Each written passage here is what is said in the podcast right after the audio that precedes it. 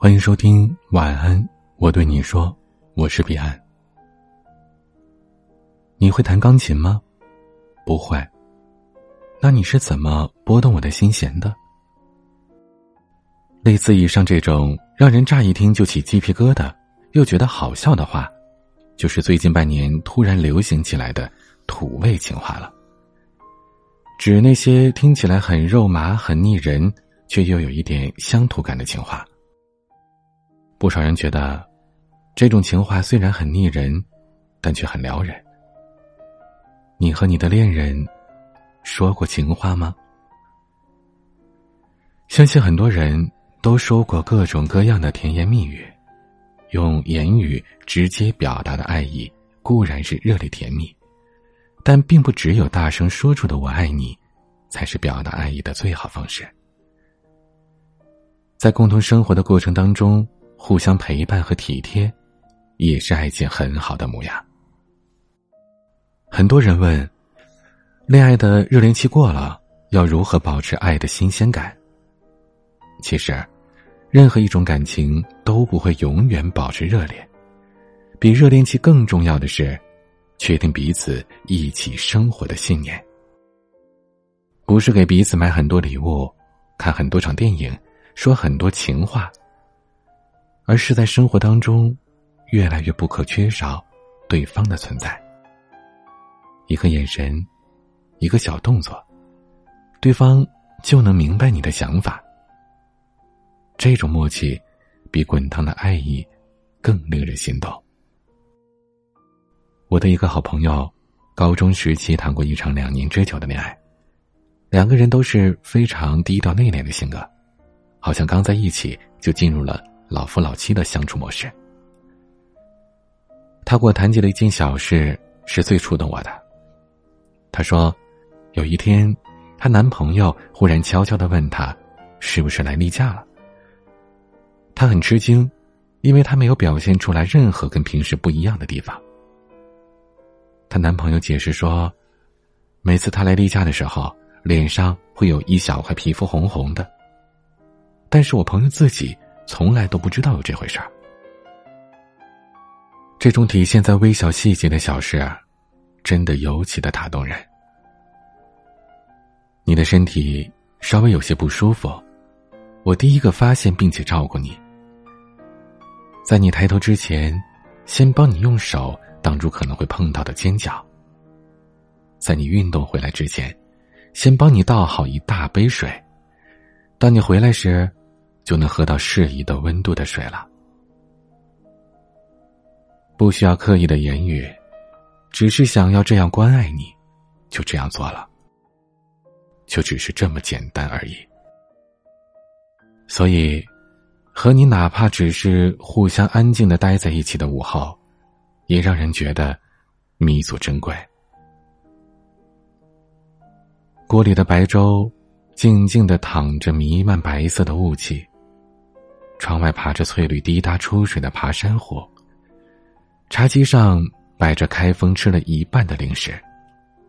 钥匙转动着门，发出了咔嗒的清脆响。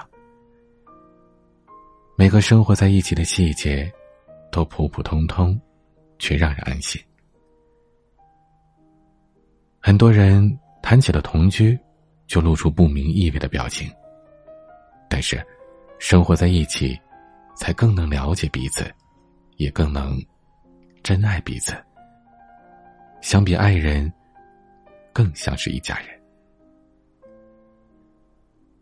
每次约会，出去找各种各样的餐厅，固然是浪漫的，但一起去大包小包的买回食材，然后两个人凑在一起研究食谱烧菜，这听起来更有烟火气，也更贴近生活的样子。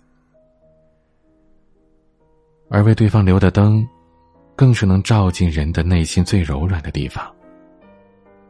当另一半辛苦的加班回家，远远的，就看见自己家窗口透着暖黄色的荧光，就能感觉到归属。说真心话，无论城市如何繁华，道路上的人是怎样的形形色色，夜晚的灯光连成什么样的风景。能触及内心里最柔软的地方的，永远只能是爱人守候时的那盏灯。尽管微弱，哪怕模糊，但仍然是迷茫海洋当中视线可及的灯塔。相隔的再远，都能看见你竟然守候的样子。是啊，这是家呀。以爱情住，以亲情事。生活真的没有那么多海枯石烂、生离死别，但是每一个细碎的日子都是因为你而变得那样的温暖斑驳，让我去珍惜。去年，微博上的一个。女朋友喝醉酒的视频传遍了整个网络。很多人认识了一对可爱的情侣，丁丁和老张。两个人很喜欢拍视频记录生活，让人一边大呼吃狗粮，一边确实被他们之间美好所感染。尤其是今年出的《厨房与爱》的系列，大多数时间都是。老张给丁丁做饭，丁丁要么在拍老张，要么自己打扫房间。深夜，两个人互相依偎在沙发上看着电视，吃夜宵。这就是情侣之间最好的生活样子。等到节假日的时候，就一起去做攻略，去旅游一次。短途可以试试开私家车去。把沿途的风景收藏进爱情里，一起去享受旅行，享受在外的二人世界，抛去那些不必要的烦恼，享受着只有两个人的环境，周围和内心都是美好环绕，把爱情揉进生活，不需要刻意的去强调爱情。一叠爱意，浪漫少许，默契一勺，炖出爱情的味道。非常感谢您的收听，今天的玩具是陈绮贞的《我喜欢上你时的内心活动》。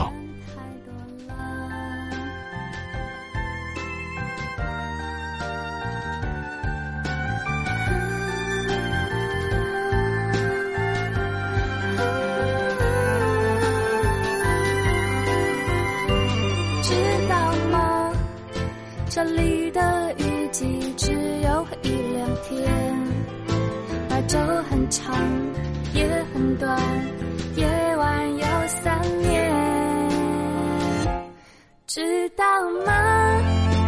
今天的消息说一号公路上那座桥断了，我们还欢迎添加我的私人微信号，拼音。A，一二三四五六七八九零 B C D S G。如果记住了，快来加我吧，我等你。我是彼岸，晚安。